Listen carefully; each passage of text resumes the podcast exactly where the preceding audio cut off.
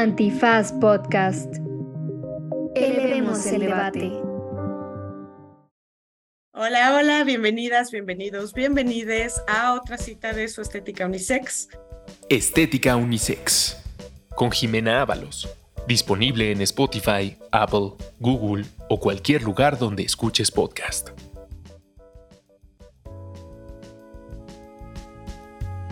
Y bueno, antes de entrar en materia, quiero contarles que este 15 de septiembre se estrena una nueva serie documental de Antifaz en colaboración con Audiocentro que se llama Impunilandia. Y pues se las recomiendo mucho, particularmente porque el primer episodio habla del transfeminicidio de Paola Buenrostro, es un tema muy importante y que de alguna manera está relacionada con este episodio de su estética unisex. Ahora sí, eh, estoy muy, muy, muy feliz y muy agradecida de que esté con nosotras en esta cita. Mi querida Laurel Miranda, ¿te quieres presentar, Lau? Muchas gracias, antes que nada, por la invitación. Y sí, claro, me presento. Soy Laurel Miranda, orgullosamente una mujer trans. Tengo 33 años, estudié Ciencias de la Comunicación. Eh, actualmente estoy por iniciar un proyecto con justo de Trevor Project para combatir el suicidio entre personas LGBT juventudes y pues muy contenta de poder venir a platicar contigo este documental tan maravilloso que es Disclosure, que está en, Netflix y, y, que nos habla muchísimo de experiencias de las personas trans y de su representación en los medios, que nos da para poder pensar muchísimas cosas, ¿no? ¿Qué tal? Se nota que es periodista Lau porque ya dio todos los highlights de el documental que vamos a platicar hoy. Y sí, pues la verdad es que desde hace tiempo quería yo hablar de este documental, ya me lo habían pedido, pero pues qué mejor de platicarlo contigo. Muchísimas gracias por estar aquí. Y sin más, eh, les pasamos una pequeña cápsula sobre de qué va este documental Disclosure. Lo pueden encontrar en Netflix. Y pues adelante y seguimos con la plática. Disclosure es un documental de 2020 producido por Netflix que analiza la manera en la que las personas trans han sido representadas, tanto en el cine como en la televisión. En Disclosure, el director Sam Feder invita a reflexionar a una serie de actrices, actores, directoras y guionistas trans sobre la representación de esta comunidad, incluyendo actrices como Laverne Cox, Bianca Lee, Jen Richards y MJ Rodríguez, actores como Brian Michael Smith y Marquise Wilson, y directoras como Lily Wachowski, creadora de Matrix. Desde sus distintas historias y experiencias van recordando los roles trans que vieron desde niñas en el cine y la televisión, y cómo estas representaciones les afectaron, pues los personajes trans se muestran invariablemente de manera ridícula, paródica, como víctimas de violencias brutales o simplemente como psicópatas. Así, van haciendo un recorrido por la historia del cine y los personajes trans que Hollywood nos ha mostrado durante décadas. Y nos recuerdan que las actitudes que se presentan en la pantalla condicionan también el comportamiento y la actitud posterior del público frente a las personas trans. Pues bueno, a mí la verdad es que agradezco muchísimo eh, que me hayas introducido a este documental, que realmente ya me lo habían pedido, ¿no? Y ya me habían dicho como tienes que verlo tal, pero por alguna razón no lo había visto. Digo, son cosas que de alguna manera sabemos, pero verlas de una manera tan clara y sobre todo tan emotiva, ¿no? Si hubo un momento en que se me salió la lagrimita, la verdad, sobre todo cuando eh, Jen, y esto si quieres iremos platicándolo, pero cuando Jen habla de cómo ella ni siquiera tenía el nivel de aceptación que tiene un papá que aparece, ¿no? Que habla de que su, su hija, creo que es hija trans, es un unicornio, ¿no? Que es así lo más maravilloso y que qué suerte como padre o como madre tener una persona que está tan en contacto con sí misma, ¿no? E-, esa parte me pareció súper linda, es súper bella. Pero eh, empecemos quizás por este recorrido histórico, después volvemos a esta parte, en donde nos habla pues de cómo las personas trans han sido retratadas históricamente en la pantalla y el origen precisamente viene del creador de esta película atroz y racista que es Birth of a Nation, ¿no? Es uno de los primeros ejemplos que nos retratan en donde pues viene eh, este retrato que, que se vuelve de alguna manera una tradición para retratar a las personas trans en pantalla como quienes engañan, ¿no? Como parodia, como chiste. ¿Cómo leíste tú, Lau? Sí, bueno, pues en realidad este documental a mí me causó mucho impacto. No, no fue un documental que yo pude ver en una sola ocasión, es decir, fue tan pesado para mí, fue tan conmovedor para mí que mm, tuve que detenerlo y continuar eh, viéndolo en otra ocasión, ¿no? Porque pues yo ya estaba como muy tocada con todo lo que estaba viendo en pantalla. Em, particularmente esta película que tú comentas, Birth of the Nation, em, bueno, pues es muy problemática porque en este momento podemos reconocer que eh, es un producto sumamente racista, ¿no? Pero mm, que creo que pocas veces le habíamos prestado atención también al trasfondo eh, pues eso, transfóbico que, que también tiene. Em, creo que nunca había prestado tanta atención, sino gracias a este documental, de lo problemático que ha sido el cómo nos representan los medios de comunicación. Em, yo me acuerdo haber visto Psicosis, yo me acuerdo haber visto El silencio de los inocentes, ¿no? Como que es algo que no, no, no podía palpar.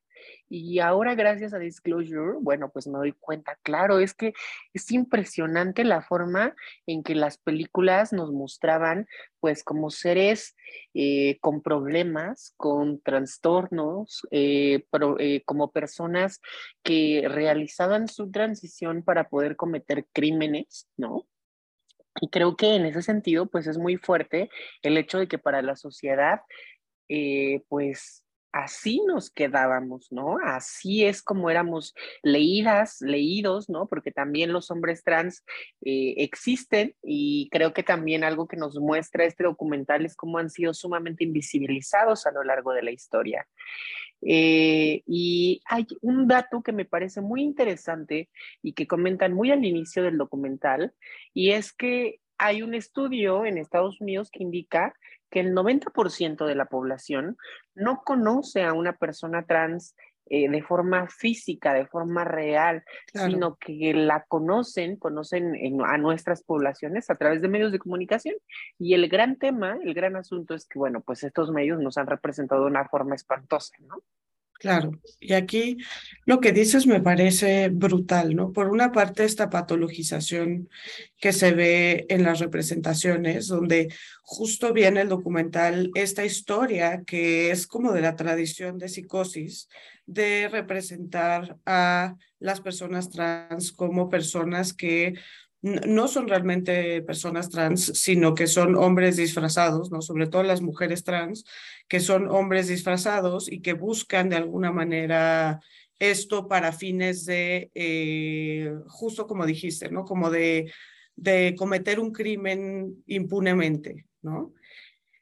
Y que incluso hay un momento en donde dice Hitchcock, ¿qué onda? ¿No? Porque pues obviamente era parte para Hitchcock de el misterio, ¿no? Porque pues no íbamos a sospechar de alguna manera si había esta capa de identidad de género que estaba por ahí escondida, ¿no? Y creo que justo ese es el tema del, del documental, ¿no? La noción de, del momento de revelar, ¿no? Por eso se llama disclosure pero sí me parece brutal, o sea, no solo esta patologización que lo vemos incluso en el caso de, de la película esta con Michael Caine, que no recuerdo el nombre de esta película, pero que es icónica, y que tenemos a una persona que dice, imagínense que para mí yo era la mujer que es asesinada, ¿no? O sea, yo me identifico con esa mujer hermosa, preciosa, este, que está en el museo, que está vestida con estos eh, abrigos maravillosos, todo color crema, ¿no? Y de repente llega quien se supone que es la persona trans, y pues no, yo no soy eso, ¿no? Eh, justamente es un hombre disfrazado. Sí, no, bueno, pues es que para mí es, em, fue muy revelador el darme cuenta de que en realidad las personas trans, los referentes que tenemos las personas trans, han sido construidos por personas cisgénero, ¿no? Es decir, nuestra forma en que nos imaginamos, hay muchas personas que la primera ocasión en que pudimos ver a una persona trans o un personaje trans fue justamente en esta pantalla, ¿no? Y darnos cuenta de que a lo mejor había ciertas características con las que nos identificábamos, pero que al final la vida de estas personas trans terminaba en una tragedia terrible. Y era como irnos inculcando este miedo de eso me va a pasar a mí algún día si llego a realizar una transición social, eh, médica, quirúrgica, como tú la quieras, ¿no? Em, yo pensaba particularmente en que, bueno, pues en México también tenemos eh, estos grandes ejemplos, ¿no? Y pensaba, por ejemplo, en esta telenovela de hace, pues yo diría poco tiempo, pero no, ya tiene casi 20 años, que es La Madrastra, eh, la, la, versión con Victoria Rufo, y ver cómo también ahí el villano de la telenovela era un sujeto que se travestía para poder realizar sus asesinatos. Y, y, una dice, bueno, pues esta narrativa es algo que vamos trascendiendo, que ya no aplica en 2023, eh, bueno, 2022, yo ya estoy en el año próximo. muy bien, siempre este, adelante.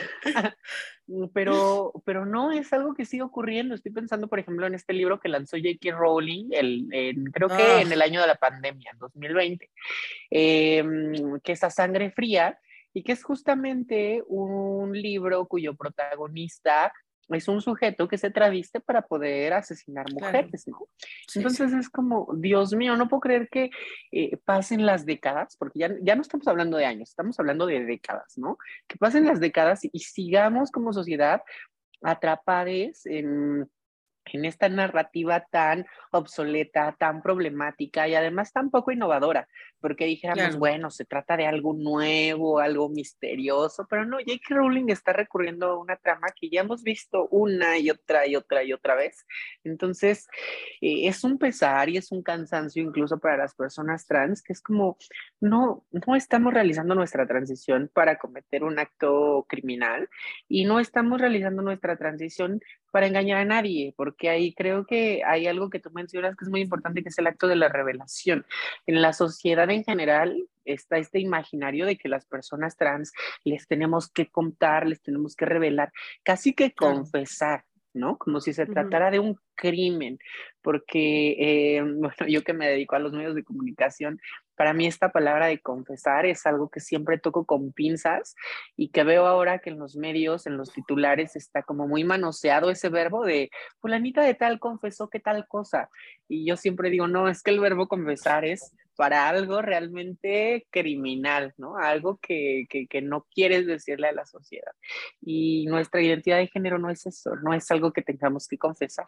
Claro, esto que dices me parece fundamental y creo que lo vemos en el documental muchísimo, ¿no? Como como particularmente con la actriz Sandra Caldwell, ¿no? Que ella en algún momento habla de cómo pues ella trabajó durante años como otras modelos eh, trans eh, afrodescendientes que nunca nadie sabía que eran mujeres trans y ella sentía de alguna manera este perpetuo miedo de que la iban a descubrir ¿no? y que entonces estaba perpetuamente en riesgo de este momento de revelación en donde justo se iba a poner en jaque eh, toda su carrera, todo su trabajo, todo lo que había logrado, ¿no? Hasta que llega un punto en el que ella se siente lo suficiente cómoda para llegar a un casting, pero ya pues siendo mayor, ¿no? De llegar a un casting y decir, soy una mujer trans, ¿no? Sin, sin ningún tipo de, de empacho, siendo además muy consciente de que no es algo que les debe, ¿no? Sino que es algo que quiere enunciar, ¿no?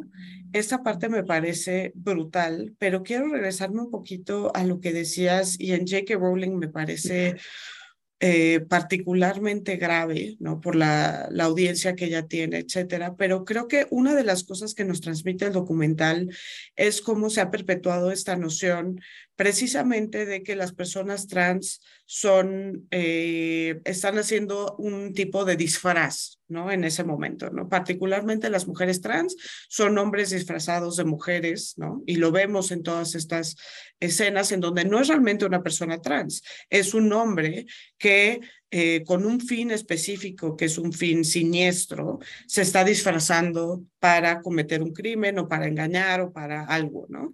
Y creo que es muy desafortunado eso, justamente aparejado con lo que dijiste de que la mayoría de las personas no conocen de primera mano a personas trans, ¿no?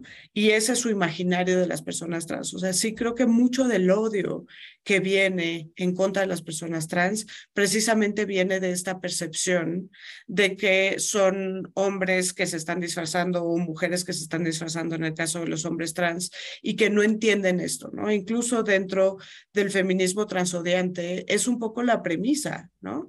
Eh, yo he leído estos artículos sobre todo para poderlos criticar, ¿no? Desde el feminismo transodiante. Y justamente parten de la premisa que me parece algo tremendo que se asume esto, o sea, son además artículos muy poco rigurosos en ese sentido, porque se asume que las personas trans están confundidas, ¿me explico? Se asume de alguna manera esta patologización para entonces decir, ¿y por qué no podemos tener a mujeres que son butch, por ejemplo? ¿no?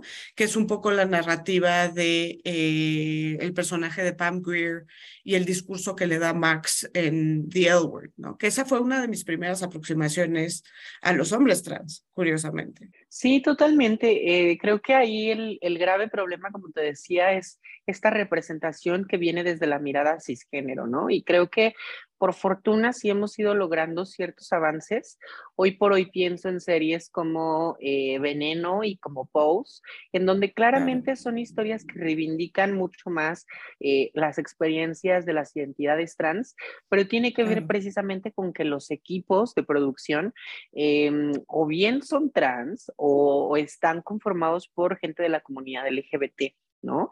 Y creo que, bueno, pues claramente en los ejemplos que nos ponen en Disclosure es algo que no ocurría, es algo que, que era simplemente una mirada desde lo cis heterosexual y me parece muy problemático porque, híjole, creo que también en los años recientes hemos visto cómo hay películas eh, en donde a lo mejor con la mejor de las intenciones, pero se siguen cometiendo algunos errores. Y estoy pensando, por ejemplo, en Jared Leto interpretando a una mujer trans en el Club de los Desahuciados, ¿no?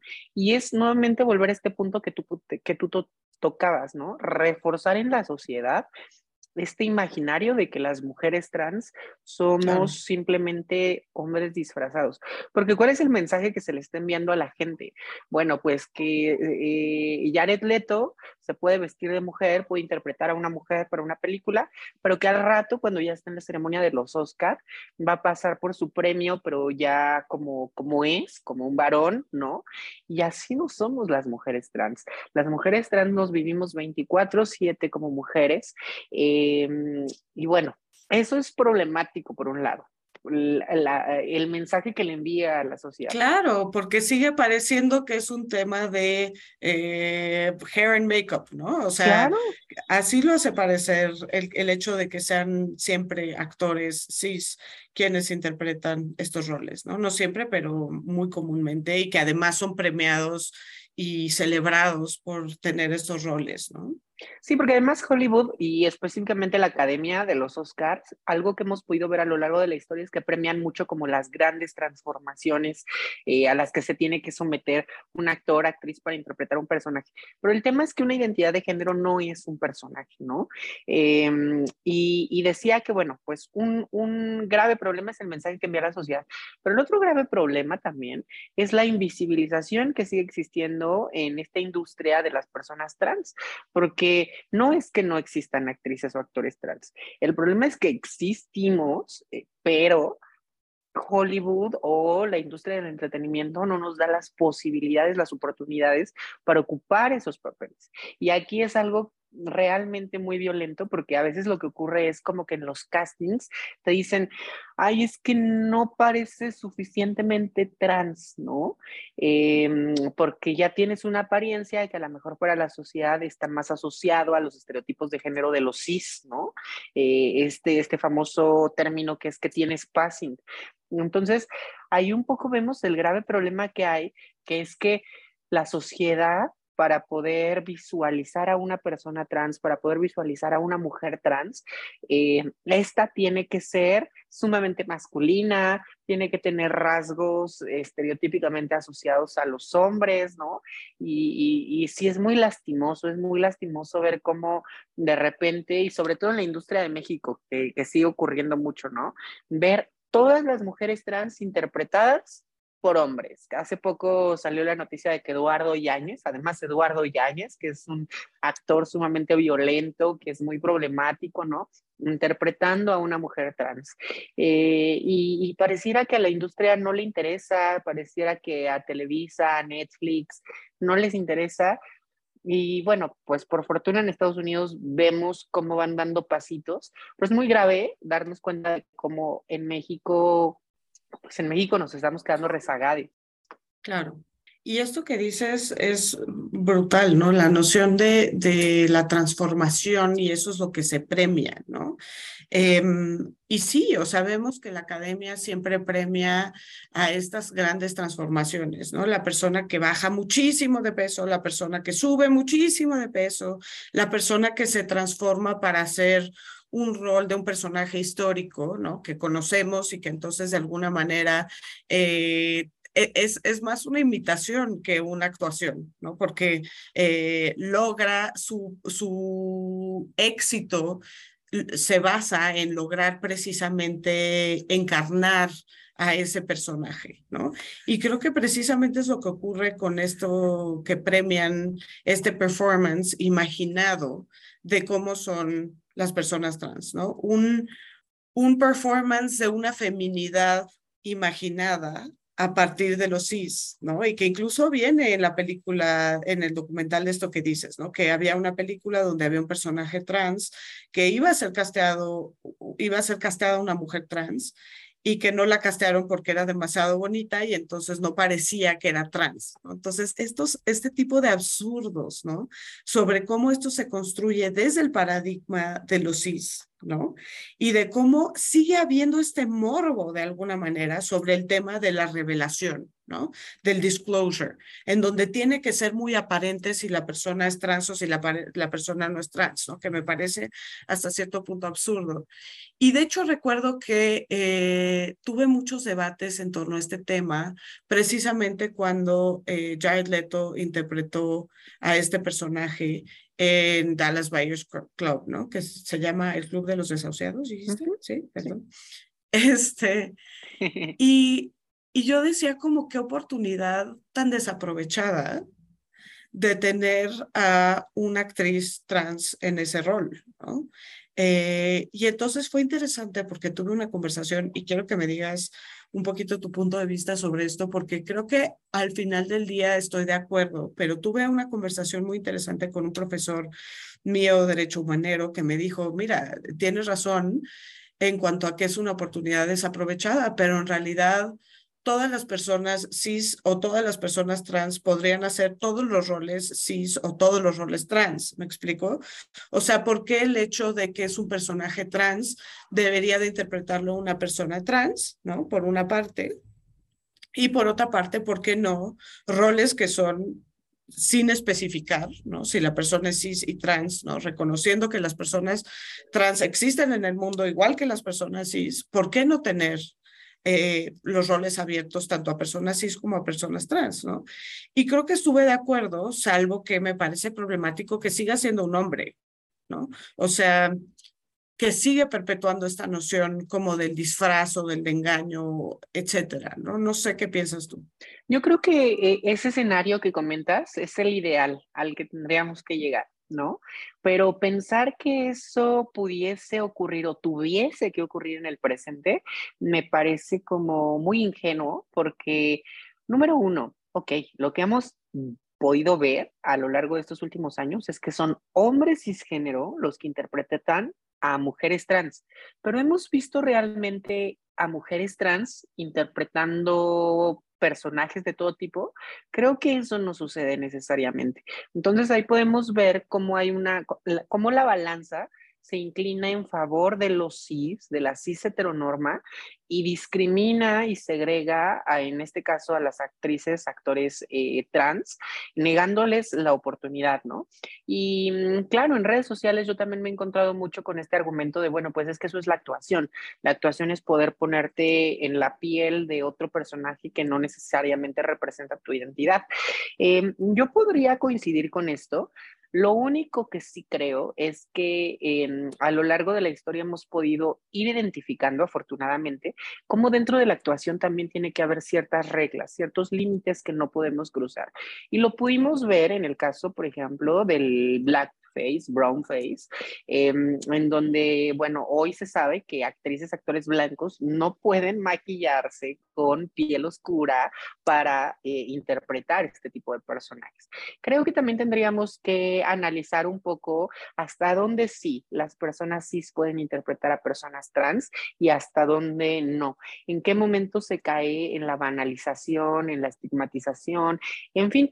Y por otro lado, creo que también el grave problema del blackface no solamente es em, el cómo se interpreta de una forma risible o estigmatizante a las personas racializadas, sino también el, el hecho de que se les negaba la oportunidad de aparecer en pantalla, ¿no? Es decir, hay un gran momento, un gran periodo en Hollywood que las personas racializadas no podían, ¿no? No podían formar parte de esta industria.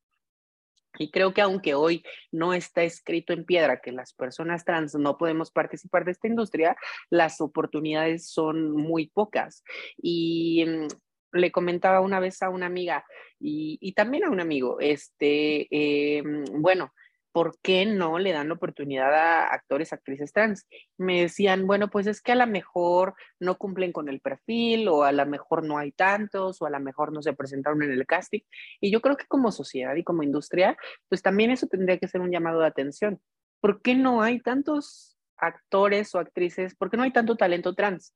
Ah, bueno, pues no hay tanto talento trans porque el problema es que la discriminación contra nosotros no solamente está en esta industria, está en muchos otros ámbitos que nos impide poder a la mejor acceder a una carrera universitaria sobre actuación, que nos impide poder llegar a ese punto de realización personal y profesional para poder ocupar esos espacios. Y como sociedad tendríamos que decir, bueno, si no hay talento trans, entonces hay que hacer que eso ocurra, hay que hacer que eso suceda. Eh, estoy buscando perfectamente un perfil de una mujer trans con estas características, no la hay. ¿Qué podemos hacer? ¿Qué, acciones tomamos para que en cinco años, en siete años, esta situación cambie y yo como productor, como director, directora de casting, ya tenga la posibilidad de encontrarme con estos perfiles, ¿no? Em, pero bueno, es algo que no podemos ver todavía hoy. Pero tienes absolutamente toda la razón y ese es un argumento que ya no jala, ¿no? El no hay, no hay, ¿por qué no hay? ¿No? Precisamente. Y esto es algo que venimos diciendo desde el feminismo, desde los setentas, donde decimos, no me puedes decir que no hay eh, abogadas, mujeres de color, ¿no? Eh, en los departamentos eh, académicos, en las empresas, en los despachos, etcétera. Claro que las hay, simplemente es un tema de quién tiene acceso a determinadas oportunidades, que es exactamente lo que estás diciendo, ¿no? Además, la comunidad trans es particularmente marginada, particularmente orillada a eh, tener que tomar trabajos precarizados, etcétera, ¿no? Entonces, realmente es un, un argumento muy tramposo decir que no hay actores y actrices trans, ¿no? Sobre todo cuando además sí hay, ¿no? En Hollywood sí hay, sí hay actores y actrices trans que solamente son relegados a estos roles tan problemáticos de los cuales ya hablábamos, ¿no? Incluso hablábamos de mujeres bueno, en el documental viene eh, mucho este tema de personajes trans que salen en los programas, dramas médicos, ¿no? En donde muchas veces eh, existe esta trama, que es otro de los problemas, ¿no? Más allá del casting, ¿no? Donde sí se, se castea a una persona trans para interpretar un personaje trans, pero que la narrativa es muy desafortunada, ¿no? En primera porque se, perpetúa esta noción de violencia, que es algo que ya decías, ¿no? Por una parte es importante reconocer pues que las personas trans son desproporcionadamente víctimas de violencia y de crímenes de odio. Sin embargo, no podemos limitarnos a esa narrativa, ¿no? Pero por otra parte me llamó la atención eh, cómo hay esta como fetichización de lo trans en los shows médicos, donde aparentemente hay esta noción de que no se puede trascender el sexo desde lo médico. ¿No? Como que hiciste una transición, pero resulta que tienes cáncer de próstata, ¿no? Eh, o tuviste una transición, pero resulta que este, tienes cáncer de mama, o sea, este tipo de cosas como muy fijadas en, o muy obsesionadas con este binarismo del sexo, ¿no? Sí, y que además, si me lo permites, también parecía que son como castigos, como consecuencias que tenemos que pagar las personas trans por haber decidido intervenir nuestros cuerpos, por haber decidido eh, vivirnos y habitarnos de una forma no convencional para el resto de la sociedad, ¿no? Y, y sí, desafortunadamente en los shows médicos esto sigue ocurriendo me parece que está muy anclado en el biologicismo que tenemos muy presente en la sociedad y en esta idea de que en efecto la gente, y pongo comillas, que en efecto la gente no interviene en sus cuerpos más que las personas trans. Y esto no es cierto, porque a mí me da mucha risa cuando siempre en redes sociales me dicen es que no te aceptas porque estás modificando tu cuerpo, porque estás haciendo esto, porque haciendo lo otro. Y yo digo, ¿cuántas personas en el mundo habrá que realmente vivan de forma natural? Porque vivirse de forma natural, número uno, es vivirse sin ropa, ¿no? Eh, no haberse cortado el cabello nunca, porque lo natural sería dejárnoslo que crezca y que crezca hasta que nos muramos. Eh, no utilizar lentes, eh, no utilizar pasta de dientes, es decir, todo el tiempo estamos interviniendo nuestro cuerpo con los avances científicos que tenemos. Y lo hacemos ya sea por temas de salud, pero no solo de salud, sino también de estética o de desenvolvimiento social. Y lo digo porque, bueno, pues el ejemplo que siempre pongo es, hay gente que todos los días va de lunes a domingo a al gym y está entre dos a tres horas, ¿no? Aunque claro, pues bueno, no habrá seguramente una persona que diga que esto es inconveniente. Lo cierto es que sí habrá profesionales de salud que te puedan decir, no es necesario que vayas tres horas al gym, ¿no? De lunes a domingo. Pero claro, para esta persona va a ser importante hacerlo porque quiere tener un cuerpo determinado. Bueno, pues en el caso de las personas trans también es lo mismo queremos tener un cuerpo determinado, queremos verlo de una forma determinada y creo que aquí incide mucho también una narrativa que viene desde los CIS y es que supuestamente, y digo supuestamente, las personas trans hemos dicho a lo largo de la historia que nacimos en el cuerpo equivocado, ¿no? Y creo que mejor dicho, esta idea del cuerpo equivocado ha sido una herramienta construida desde los CIS para poder entendernos a las personas trans, ¿no? Y creo que a lo mejor hubo un punto en el que las personas trans dijimos, órale, va, sí, si quieres pensar que nací en el cuerpo equivocado, te la compro, con tal de que me des mi acceso a un tratamiento hormonal, te voy a decir, sí, nací en el cuerpo equivocado, dame mis medicamentos, ¿no?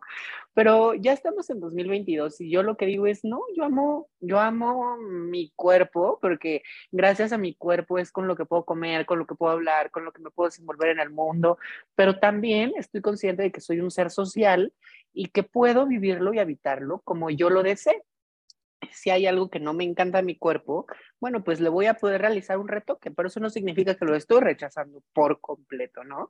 Eh, creo entonces que estamos en el punto de poder deshacer todas esas narrativas construidas desde los CIS para poder ahora sí poderlas plantear desde nuestra propia experiencia, desde nuestra propia vivencia. Y justo recuerdo que hace poco me encontraba con un colega que me decía, es que vi veneno y me cambió por completo la perspectiva de muchas cosas. Y claro, porque veneno sí nos narra, nos muestra una realidad bastante particular y diferente de las experiencias trans. Ahora, aunque eh, es cierto que aplaudo Veneno y aplaudo Pose como algunos otros documentales que se han hecho en México. Me parece que también es importante que las historias que de aquí en adelante se produzcan alrededor de las identidades trans no nos sigan encasillando en esas historias de tragedia eh, tan particulares, ¿no? Eh, y bueno, pues a lo mejor en los años 80, en los años 90, bueno, pues no había para dónde hacerse y las personas trans muy probablemente sí vivíamos esas situaciones, pero sí confío mucho en que ahora en 2020, bueno, pues hay experiencias de todo tipo, ¿no? Y vale la pena también visibilizarlas, sobre todo porque es un mensaje para las infancias y las adolescencias. Esto que dices es fundamental. Yo no quiero que haya infancias y adolescencias que vean historias trans, que vean noticias sobre personas trans y tengan miedo y, digan, ay, si, si, vivo mi vida como, si vivo mi vida como la quiero vivir, me va a pasar esto, o voy a sufrir, o me va a rechazar mi familia, ¿no? Quiero que también vean estas historias de, puedo ser exitosa, y, o puedo ser exitoso, exitose, porque las personas no binarias también entran dentro del aspecto de lo trans, ¿no? Entonces, sí es importante que diversifiquemos, diversifiquemos las historias. Creo que tienes toda la razón, y esto me recuerda, por supuesto, a lo que vemos en la película con, más bien en el documental con la película de Boys Don't Cry, ¿no? Que este, pues también vemos a una actriz cis que es premiada por este performance de un hombre trans, ¿no?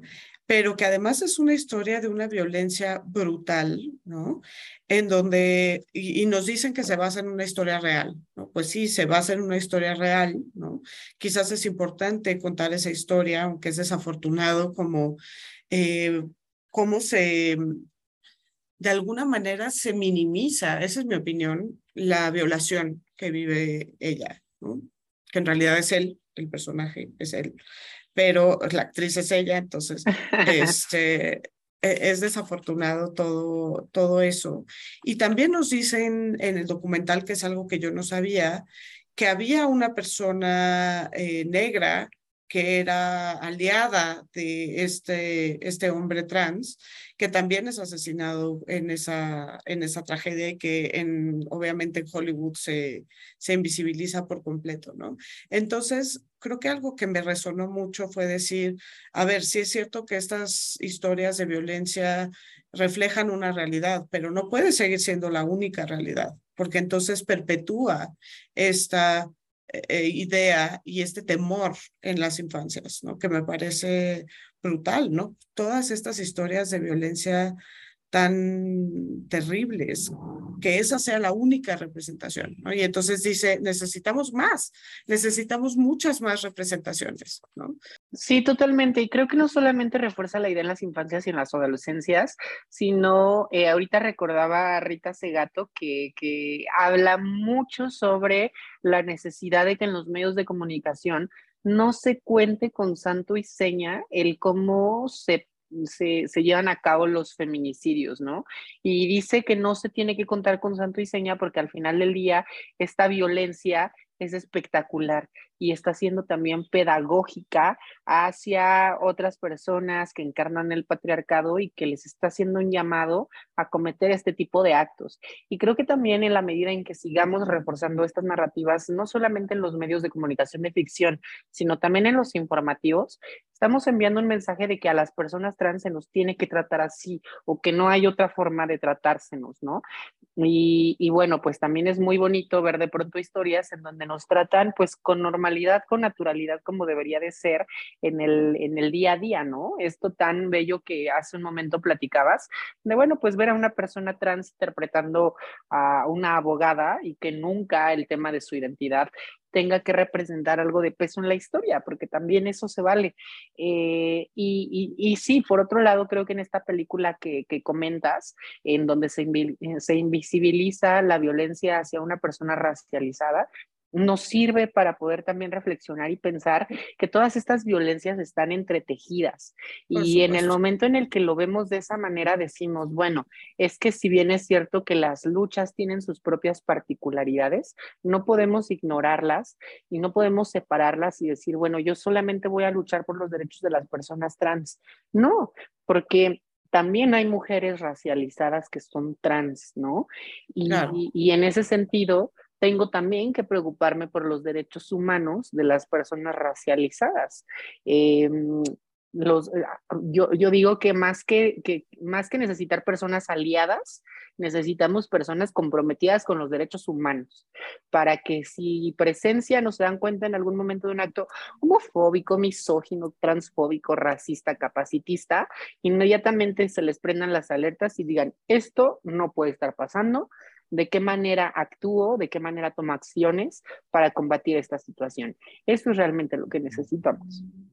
Claro, y creo que esto, digo, esto es Bell Hooks, ¿no? Bell Hooks decía, eh, somos, eh, estamos en una situación de opresión por el patriarcado, por la blancosupremacía, por la heterosis norma, por el capitalismo, ¿no? Y incluso también lo dice Audre Lorde, no puedes hacer una jerarquía entre estos sistemas de opresión, ¿no? Sino que hay que combatirlos todos al mismo tiempo, ¿no? Y a mí por eso pues me, me desespero y me frustro mucho ante este, que, que, es un feminismo y lo entiendo, pero para mí es un pseudo feminismo transfóbico, ¿no? Porque me parece que justo es una falta de entendimiento sobre cómo opera el patriarcado, ¿no? Y sobre cómo opera el patriarcado también, particularmente para reforzar estas normas de género desde el sexo, ¿no? Cómo eso también es patriarcal, ¿no? Este biologicismo del que hablabas, ¿no? Eh, y cómo también es, eh, ignora la manera, en las, en las maneras, muchas, en las que el patriarcado oprime a las personas trans, particularmente a las mujeres trans. ¿no? Entonces, eh, es algo que yo digo mucho porque me parece argumentativamente muy débil, ¿no? El, el feminismo transodiante.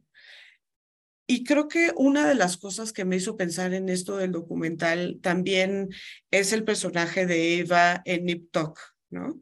Eh, que aquí es curioso porque tenemos justo como esta evolución de Ryan Murphy, ¿no? Que Ryan Murphy hace Nip Tuck, ¿no? Eh, donde hay este retrato tan problemático de una mujer trans que es Eva, ¿no? Y después vemos cómo es en series como como Pose, ¿no? Como Glee, ¿no? Donde ya hay una evolución un poquito desde ahí, pero aquí el, personaje de Eva, si alguien lo vio y recuerda esto, es una mujer trans que pasa, ¿no? Tiene passing y que eh, en algún momento se descubre que es trans supuestamente por la profundidad de su vagina, ¿no? Y es algo que eh, se da cuenta este personaje, que además es un personaje detestable, hiperviolento, que es Christian, no me acuerdo su apellido, ¿no? Pero, este, ¿cómo se llama? Doctor. Porque yo vi esta serie toda, todita. Ay, no, yo no. Este, pero justo venía esta noción como de es casi perfecta, ¿no? La hicieron como casi perfecta, pero no es perfecta. Y después algo de lo que sucede, que si no la viste a lo mejor no sabes, pero eh, el, el hijo del el otro médico se enamora profundamente de ella y se odia a sí mismo, ¿no? o sea, tiene como todo, todo este conflicto por el hecho de que se enteró de que es trans, ¿no? Y entonces de alguna manera también odia al doctor este, Christian, quien descubrió que ella era, ¿no? Eh, y me parece pues una narrativa terrible que se centra justo en este tema como de, ah, los había engañado, ¿no? Pero hay alguien que no va a poder ser engañado, ¿no? Y todas las consecuencias que, que salen de ahí, pues me parece una narrativa súper problemática, ¿no? Que refuerza justo esto que hemos dicho. Sí, que sigue sumamente vigente en el presente. Justo hace unas semanas ocurría esto de la noticia que circuló mucho en medios de comunicación del futbolista francés Mbappé eh, relacionándose con Inés, Inés Rau. Em, y, y podemos ver cómo justo todas estas eh, violencias, toda esta discriminación que hay por parte de la sociedad desde múltiples sentidos, desde múltiples frentes, ha propiciado, bueno, pues que las personas trans, particularmente las mujeres, estemos sumamente segregadas de la sociedad.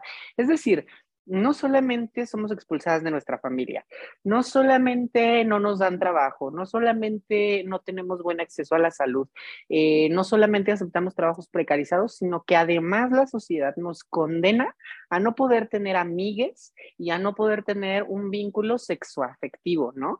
Porque si llegamos a tener ese vínculo sexoafectivo, eh, la violencia ya no solamente va a recaer en nosotras, sino también en esa persona que tuvo el descaro, la osadía de fijarse en nosotras. ¿Cómo es posible que alguien se fije en nosotras? Hay que pensar un poquito como en eso y hay que pensar que, bueno, pues al final del día, cada quien decide con quién se relaciona. No tendríamos por qué estar poniendo en duda ya sea la heterosexualidad o la bisexualidad o la homosexualidad de una persona, simplemente porque se relaciona con una persona trans. Eso, eso es totalmente independiente y creo que eh, ahora que mencionabas este asunto de, de, lo médico y de la, de, la reacción que desde los medios se nos ha enseñado que tenemos que, que, que tener al descubrir, ¿no? Eh, eh, otra vez, entre comillas, esta palabra, al descubrir que alguien es trans, no solamente es por un lado este shock que podemos ver en esta serie que tú comentas, sino también la risa, la burla, el asco, ¿no? Y ahí estoy pensando en el ejemplo que ponen en, el documental de esta película protagonizada por, Jim Carrey, que es justo una comedia, es Ventura, pero que, justo el personaje al descubrir esto eh, vomita, ¿no? Y creo que es algo muy arraigado todavía entre muchos hombres cis heterosexuales, que justo a mí en mis redes sociales de repente me, pasa que, subo una foto en donde estoy en traje de baño o, subo una foto en donde genuinamente yo sé que me veo súper bonita, súper linda. Y lo que me ponen eh, son gifs de, de, hombres vomitando, ¿no? Y yo digo, ay, por favor, ¿a quién quieres engañar? Por supuesto que sé que me veo bonita, pero es como la reacción que piensan que tienen que tener. Y creo que también viene, o sea, por supuesto viene aprendido de esto, de estas escenas de vómito, que me pareció terrible, porque yo también vi esta película de niña, ¿no? Y también vi este mensaje y de alguna manera recibí este mensaje, ¿no? Y no es la única película en donde esto pasa, ¿no? Cuando te pasan en el documental todas estas películas en donde la reacción que tiene un hombre al enterarse de que la mujer con la que se está relacionando o de quien está enamorado o con quien eh, tuvo a lo mejor algún sentimiento de atracción es una mujer trans, es el vómito, ¿no? O sea, e-, esa figura como tan gráfica de, del asco me pareció absolutamente brutal. Y creo que viene de eso que decíamos mucho cuando eh, tuvimos a la Miss España, que era una mujer trans y que era absolutamente preciosa. Ángela Ponce, sí. Gracias por recordarme su nombre. Pero recuerdo que circulaban muchos memes, que incluso yo me peleé en varios chats, este, porque, porque muchos de esos memes giraban en torno a este tema del engaño, ¿no? Como de en realidad es hombre, ¿no? Y te engañó. ¿Y qué dice eso sobre tu masculinidad? El que te haya gustado un hombre, ¿no? Creo que juega mucho con este, con este lugar que es profundamente misógino, que es profundamente homofóbico, que es si tú como hombre sientes atracción por una mujer que es trans, entonces la narrativa es, en realidad es un hombre y entonces tú te sientes atraído por un hombre y entonces no eres lo suficientemente hombre, ¿no? Claro. Y es absurdo. Sí, no, totalmente. Eh, yo eh, lo pienso mucho, digo, a lo mejor antes no tanto porque iba al inicio de mi transición y porque todavía en mi expresión de género se notaba mucho, bueno, a lo mejor no tenía passing o mi expresión de género estaba más asociada a lo masculino, no sé, pero últimamente sí lo que me pasa es que al ir por la calle, y esto es feo un poco de decirlo, porque a veces una como mujer trans nota que comienza a tener passing cuando los hombres en la calle te empiezan a acosar con la mirada, ¿no? Y esto es muy duro porque también lo comentaba con mi mamá y es que le decía, Dios mío, en mi vida no puedo creer la forma tan cínica en que lo hacen, ¿no? De que vas pasando y que a un ladito te dicen, hola, ¿cómo estás, amiga? No sé qué. es como, ¿qué pretenden que les vas a responder? ¿Y que, ¿Cómo pretenden que vas a reaccionar? Pero luego también digo, mm, Y entonces, ¿qué? Todos estos hombres que me han mirado en la calle, que me han dicho esto en la calle, ¿son homosexuales entonces? ¿No? Porque los engañé, porque los timé, porque, porque no reconocieron que soy una mujer trans. Pues por supuesto que no. Yo creo que como sociedad tenemos que ir empezando a entender que cuando nos relacionamos con una persona, lo primero que le vemos no son los genitales. Lo que le vemos es una expresión de género, ¿no? Lo que le vemos es una forma de vivir y de habitar su cuerpo. Eh, por supuesto, esto no significa que yo esté diciendo que hay que obligar a las personas a eh, relacionarse sexoafectivamente con eh, personas que no quieren, ¿no? Yo creo que también esto tiene que ver mucho con la confianza, con la transparencia, pero sí me parece que la identidad de género no tendría por qué jugar un papel decisivo en, el, eh, en la toma de decisión. desafortunadamente, pues para poder llegar a este punto nos falta todavía muchísimo, ¿no? A mí particularmente sí me ha ocurrido mucho que ya sea en aplicaciones de citas o incluso en antros. Em, yo antes no veía tan necesario el tener que, y pongo entre comillas, revelar que soy una mujer trans, ¿no?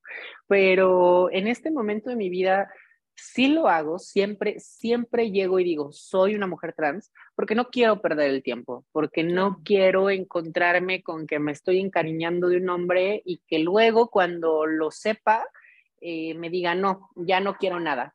Entonces, eh, yo siempre que estoy en el antro y que estoy ligando con un vato, al inicio no digo nada, sigo el ligue, nos besamos, bailamos, perreamos, esto, aquello, lo otro, pero ya si me pide mi teléfono y veo que el sujeto está como con otra intención, le digo, oye, está, está cool, solo quiero que sepas que soy una mujer trans. Y mágicamente se alejan, mágicamente ya no quieren anotar mi número o lo anotan, pero nunca recibo ni el mensaje ni la llamada.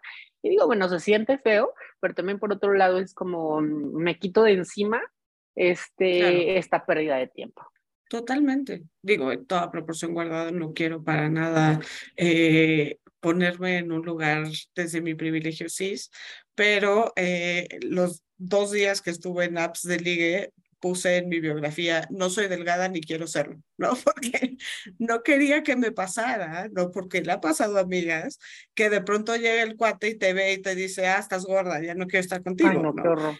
Este, pues prefiero decírtelo desde el principio que no soy delgada, este, y pues ya es un filtro, ¿no? De alguna manera, no, insisto, no estoy comparando, pero eh, lo más cercano que tengo a esta noción de que tienes que disclose algo de ti que puede ser eh, un deal breaker para alguien, ¿no? Sí, no, pues es que pensaba que siempre justo cuando converso con amigas trans, es como que ya hemos llegado al punto de decir, esto de nuestra identidad, más que un defecto, más que un problema, es incluso como una forma de poder identificar con quién sí nos queremos relacionar y con quién no. Y no solamente en lo amoroso, ¿no? sino también en las amistades, incluso con vínculos familiares, ¿no? Y es como, bueno, pues con quién voy a estar va a ser con personas que realmente me aceptan tal como soy, eh, personas que valen la pena, personas que no van a discriminar, y no solamente personas que no van a discriminar a personas trans, sino en general, ¿no? Eh, usualmente e, estos individuos, bueno, pues es gente que, que se preocupa también por no discriminar a personas eh, que viven con discapacidad o que eh, se salen de este modelo hegemónico y convencional de cómo tienen que ser los cuerpos y las identidades.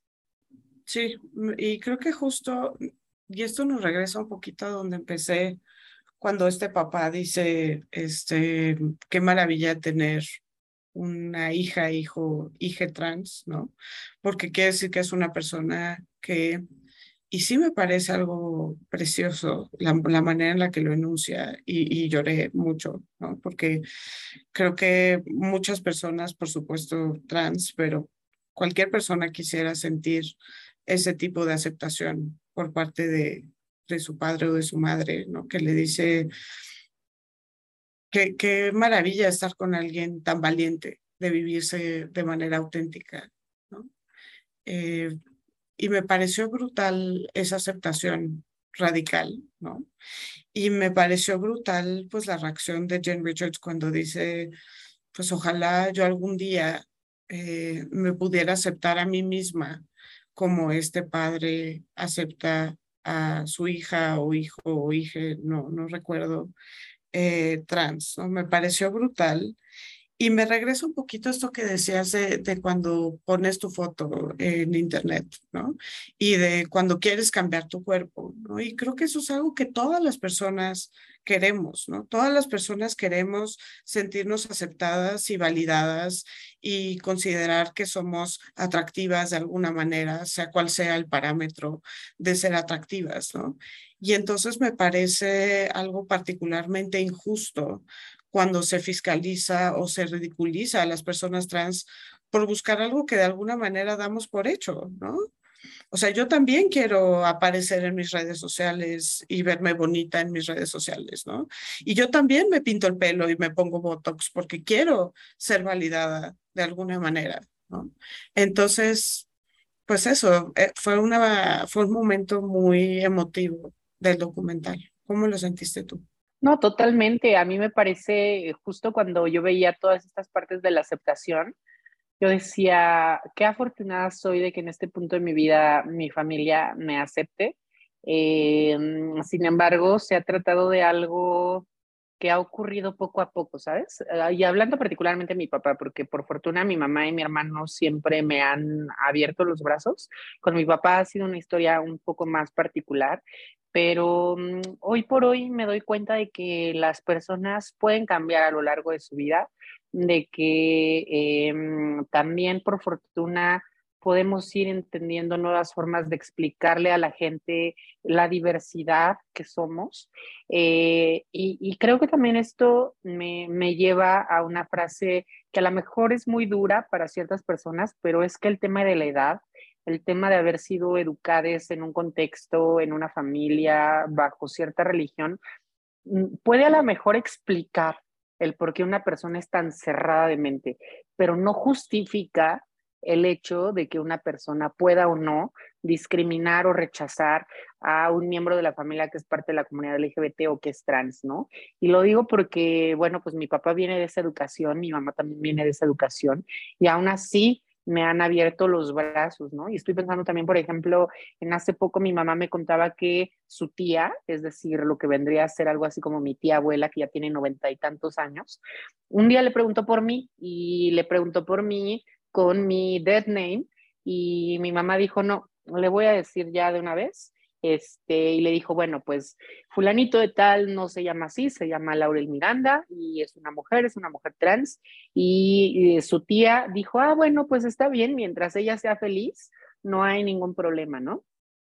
Para mí fue muy como, pues fue muy lindo, me conmovió mucho porque pues es una mujer de más de 90 años que a la primera lo cachó y que a la primera dijo, pues mientras ella sea feliz, no hay mayor problema.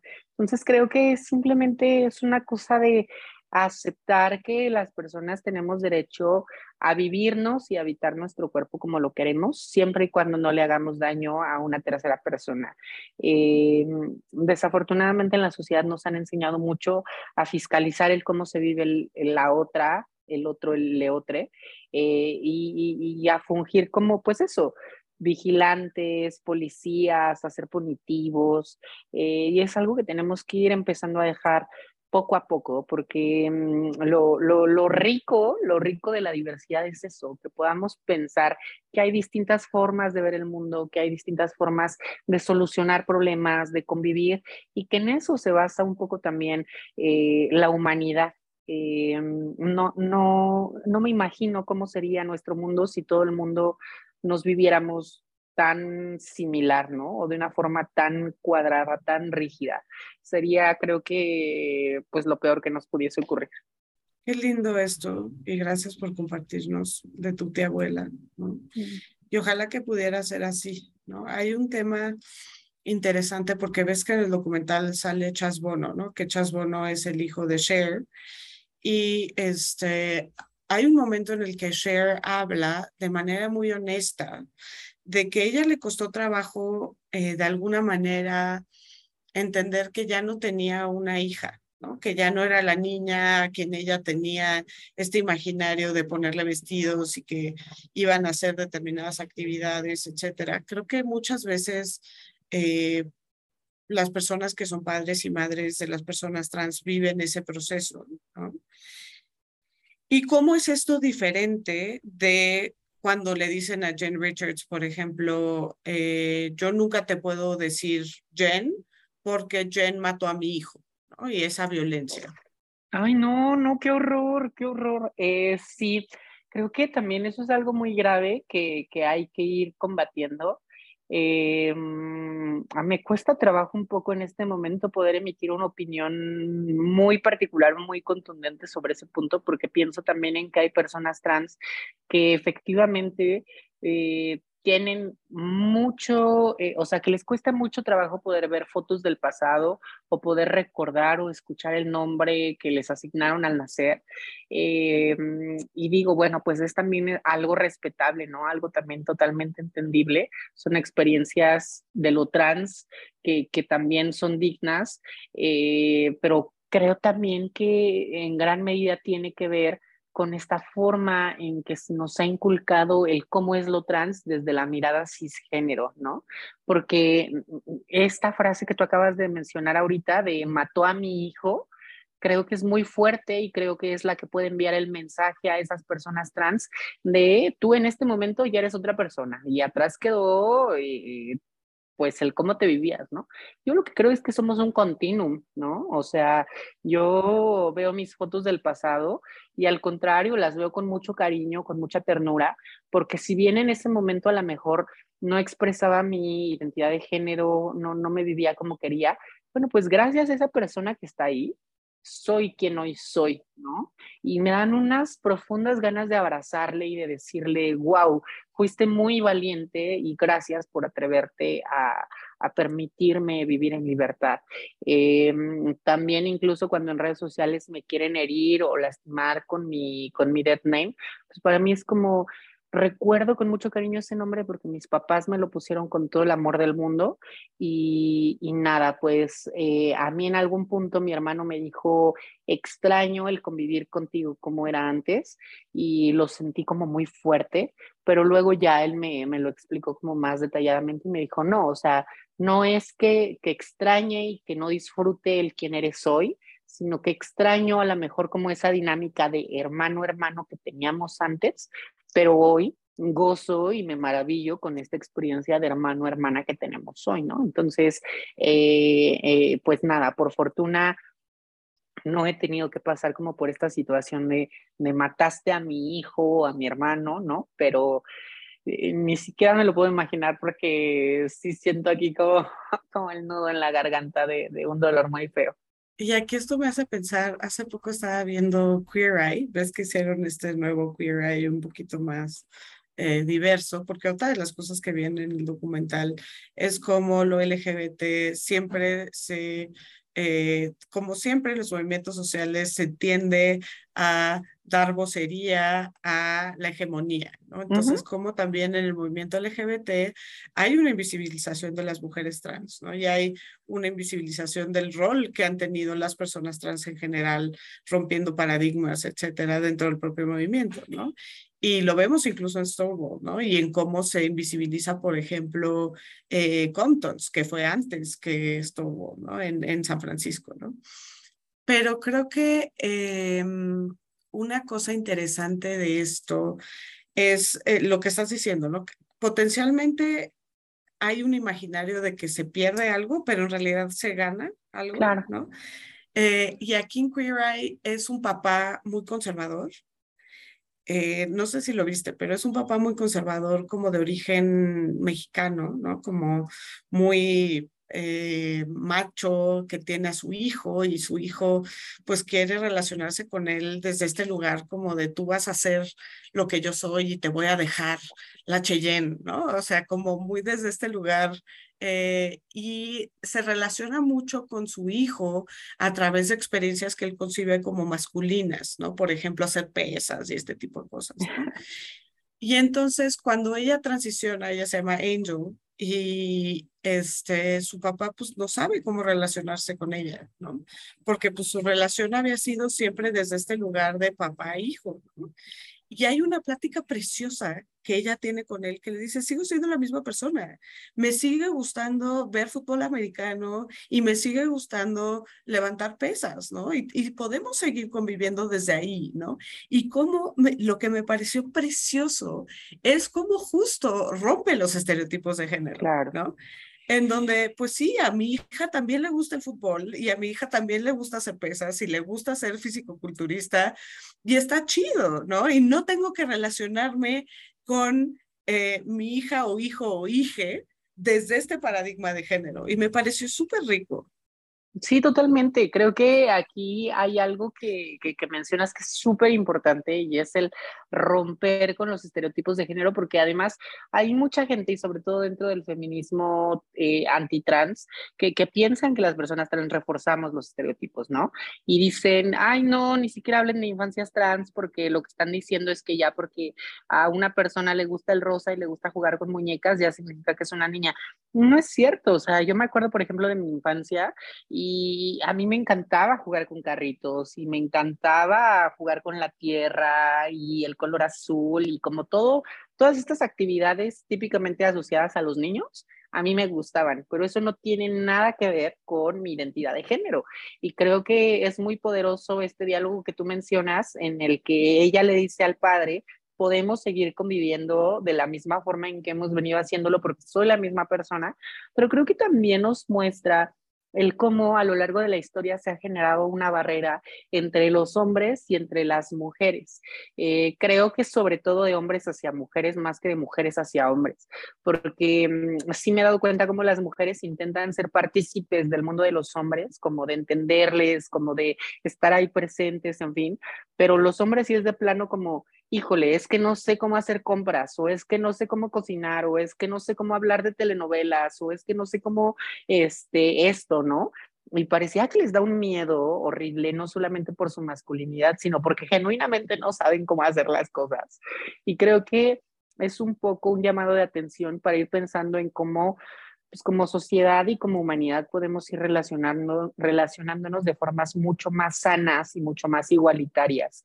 Eh, porque en esa medida podemos ser personas mucho más empáticas, que nos podemos poner justo en, los zapatos del otro, la otra, le otra, y, nada, abrazarnos, eh, convivir de una forma alejada de la violencia, alejada de eh, pues todas estas prácticas de la masculinidad tóxica. Y es bonito pensar que, que, perdón, que, que, son las identidades trans las que de alguna manera nos están llevando a tener estas reflexiones o estas nuevas formas de convivencia. Eh, entonces no hay que pensar a la diversidad como un problema o como un peligro, como una alerta roja, sino al contrario, como una oportunidad de poder descubrir eh, pues mucho más de nuestras propias características como seres humanos, ¿no? Y creo que esto que dices es fundamental incluso como reflexión dentro del feminismo. O sea, muchas veces hemos dicho, por ejemplo, eh, y esto parece que no está relacionado, pero les juro que tengo un punto. Eh, cuando hablábamos del Me Too, ¿no? Eh, después de lo del Me Too y después de que se vuelve tan evidente que tantas mujeres hemos sufrido acoso, hostigamiento sexual en el trabajo, por ejemplo, eh, se empieza a hablar que, por ejemplo, en Wall Street van a cancelar sus programas de mentoría porque entonces no vaya a ser que este, los hombres estén acosando a las mujeres en lugar de darles esta visibilidad o de, de, generar estas redes que se busca generar a través de un programa de mentoría, ¿no?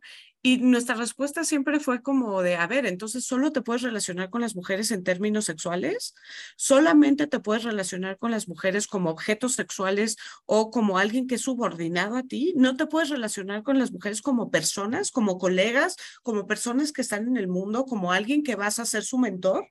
¿Me explico? Totalmente. Y creo que lo que dices justo está relacionado con esto, ¿no? Si pudiéramos ver a las personas como personas, ¿no? Por supuesto que eh, el patriarcado existe, por supuesto que eh, la heterosis-norma existe, por supuesto que esto genera una serie de dinámicas y de, y de opresiones, ¿no? Sin embargo, creo que justo una de las cosas que ganamos es pensarlo en estos términos, ¿no? Son personas, son personas con quienes, que, que están en el mundo y con quienes me puedo relacionar. Y me regresa tu reflexión de lo desafortunado que es que la mayoría de las personas no conocen a personas trans. Y creo que todas estas reflexiones desde el feminismo transodiante se basan también en que no conocen a personas trans, ¿no? Eh, yo he tenido la fortuna de a lo largo de mi carrera y a lo largo de mi vida tener amigas y amigos trans, de, trabajar con personas trans, de conocer a muchas mujeres trans en el, en el movimiento de mujeres, ¿no? Y en ese sentido, todas las premisas sobre las cuales se basa la argumentación transodiante en el pseudofeminismo, no tiene ningún sentido, porque justo es una visión que ni siquiera entiende cómo opera el patriarcado. Que el patriarcado sanciona a todas las personas que se desvían de estas normas tan rígidas, ¿no? Por supuesto, a las personas trans, pero además a las mujeres trans, porque se les concibe desde este lugar como de que me estás engañando, ¿no? Ni siquiera eres suficientemente mujer. Entonces, además vas a sufrir violencia por haber querido incurrir en esta en este performance, ¿no? O por haber querido engañar a un hombre a costa de su propia masculinidad, ¿no? Y creo que esto es absolutamente fundamental para tener un entendimiento completo de las dinámicas de opresión en el feminismo. O sea, no solamente es algo que no amenaza al feminismo, sino que es algo que enriquece al feminismo. Y es muy importante para mí decirlo.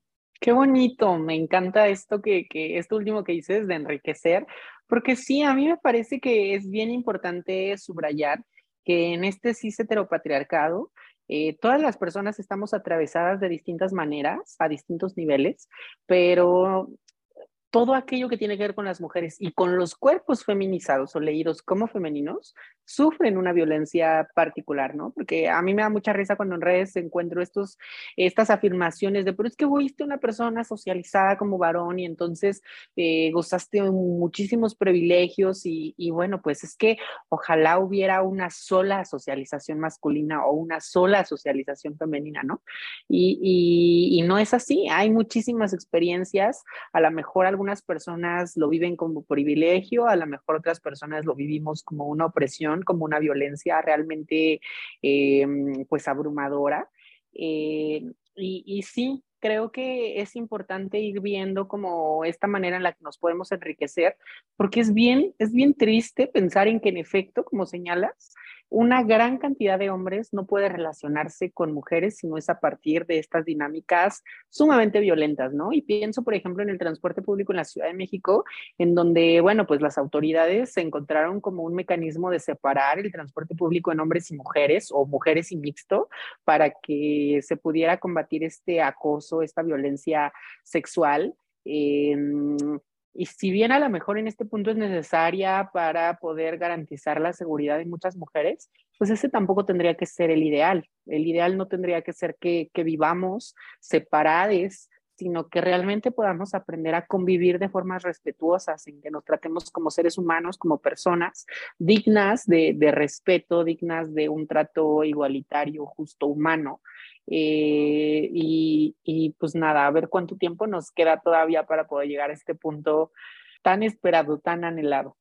Y creo que lo que dices, sí, justo, ¿no? O sea, responde a una situación de hecho, ¿no? En donde en una cultura en donde las mujeres son subordinadas, la violencia sexual es una forma de ejercer este dominio, ¿no? Y es este característico de las sociedades desiguales y es característico de este ejercicio abusivo de poder, ¿no? A través de la violencia sexual de manera particular. Em, idealmente justo, ¿no? Y lo que se tiene que combatir para esto son las desigualdades estructurales, ¿no? Y creo que justo aquí también hay una oportunidad muy interesante, eh, un poco desde lo que planteas, ¿no? Y creo que volviendo al punto de cómo esto enriquece la reflexión, siempre hablo en mis, en mis capacitaciones, en mis talleres, etcétera, de eh, Thomas Page McVie. Thomas Page McVie, eh, quizás lo conoces, pero es un hombre trans que escribe sobre masculinidades y las reflexiones que tiene sobre masculinidades son invaluables porque son precisamente las reflexiones de alguien que no necesariamente fue socializado como hombre eh, en su niñez, pero que aprende estos códigos de violencia más adelante y que puede reflexionar sobre esto, ¿no? Y que justamente nos plantea y, es valiosísimo para los hombres, porque es algo que quizás no se identificaría, que por supuesto Rita Laura Segato ya lo había identificado, pero la noción de, a ver, de los hombres se espera que seamos violentos, ¿no? Y eso también nos genera violencia y también nos genera dolor, ¿no? Eh, de los hombres se asume cierta autoridad, ¿no? Que a las mujeres se les niega. Y el poder tener esas reflexiones desde lo trans para mí es algo súper, súper importante. Sí, totalmente. A mí me parece que esto que comentas es súper importante porque a veces justo desde esta ala del feminismo antitrans se considera que, que, el género no nos atraviesa o, o, no, no repercute en todas las personas, ¿no? Y yo creo que a lo mejor cuando hay una persona que nace con pene y es socializada como, eh, como varón, esto no significa necesariamente que no esté al tanto de cómo son los mandatos de la feminidad, porque en realidad está conviviendo también con mujeres, con su madre, a lo mejor con su hermana, este, en la escuela. Eh, me parece que sí es importante eh, notar que, que estos mandatos de género los podemos vivir, presenciar, palpar todos más allá de con qué genitales nacimos, ¿no? Y aquí un poquito para cerrar, Lau, me gustaría, o sea, porque siempre lo traemos a, a nosotras y a nuestro corazón y a nuestras experiencias. ¿Te ha pasado verte en pantalla o todavía no llega ese momento de representación? ¿Cómo que me ha pasado? Sí, porque pues una de las cosas que nos sirve la representación, ¿no? porque una de las reflexiones que no hemos tenido y me parece muy importante decirlo, es que la representación no es suficiente, ¿no? Incluso en el documental lo dicen, ¿no? Si pensamos que por ver a las personas trans adecuadamente retratadas, que por supuesto no estamos ahí, pero si lo estuviéramos, ¿no? Eso no significa que ya la lucha está ganada, ¿no? Hay mucho más que hacer eh, para impactar realmente las vidas de las personas trans, ¿no? Que tiene que ver con sistemas de apoyo, que tiene que ver con eh, combatir estigmas en muchos otros niveles, etcétera, ¿no? Entonces, la representación es importante, pero no es suficiente. Claro. Volviendo a esto, eh, creo que parte de lo importante de la representación, y lo dicen en el documental, es tener un momento en donde yo me veo en pantalla y puedo decir, esta es una experiencia digna, ¿no? Es una experiencia en donde yo me veo eh, con, con toda mi complejidad, de alguna manera retratada en un personaje, ¿no? Y esa es una experiencia importante, ¿no? No, por fortuna, por fortuna sí ha sido así, que me he podido ver en pantalla. Creo que la primera vez que a lo mejor me rompí porque de verdad las palabras que estaba escuchando eran como algo que, que, que apelaba mucho a mí, eh, fue por un lado, volvemos a lo mismo, Veneno. Veneno, em, sí. este, la, el, la actriz que interpreta a la escritora que está realizando Valeria. la novela, Valeria, justo, ¿no? Cuando Valeria tiene este encontronazo con su mamá y le dice, es que las mujeres trans no somos peligrosas, el mundo es peligroso para nosotras, eh, no fue como muy fuerte para mí y fue como, como que la aplaudí y dije, es que mm, ese es el valor que a veces muchas personas tenemos que tener en el mundo, de encararnos con seres queridos, eh, de, mm, de, apostar el todo por el nada o el nada por el todo, ¿no? Echar la moneda al aire y no saber qué va a pasar. Eh, me sentí muy identificada y también por otro lado creo hay una escena en Pose en donde Angel está en una cafetería con el personaje de Ivan Peters, que no me acuerdo cómo se llamaba el personaje, y mm, ella está como muy insegura de sí misma y no puede creer que Ivan sí como que le esté tirando por ahí un poco la onda y él le dice es que para mí en realidad quien finge en el mundo, en la sociedad soy yo, porque tengo que estar preservando apariencias de tener una familia, de tener un trabajo, de querer sobresalir, en fin. En cambio, tú te vives como realmente eres. No imagino Em, que tú hubieses llegado a hacer todo lo que has hecho si no fuera realmente necesario e imprescindible para ti el vivirte como ahora te vives. Has renunciado a muchas cosas que la sociedad da. Has renunciado a que seas invitada, a que seas bien tratada, a que seas bien vista por la sociedad por vivirte como realmente quieres, ¿no? Entonces, mucha gente en el imaginario social piensa que las personas trans somos falsas, cuando en realidad hemos decidido vivirnos como lo queremos, sin importar que tengamos que pagar muchas facturas por ello, ¿no? Entonces, en particular, esos dos diálogos creo que me han marcado mucho eh, y me han permitido también como tener otro tipo de reflexiones muy lindas y muy enriquecedoras.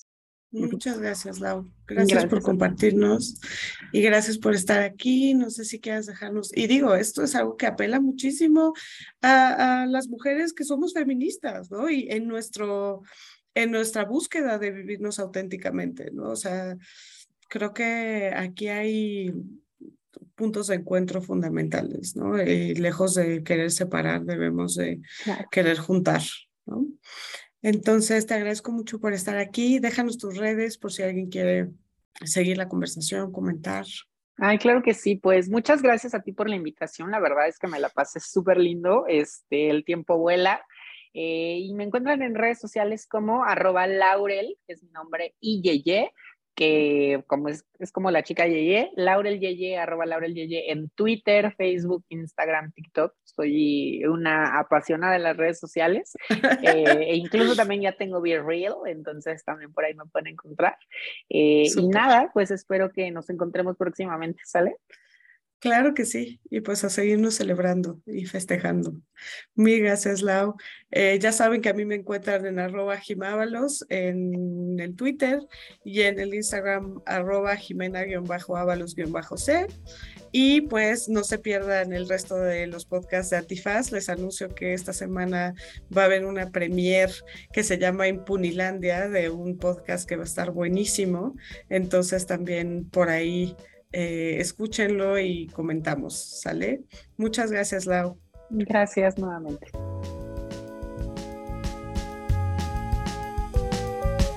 Estética Unisex con Jimena Ábalos.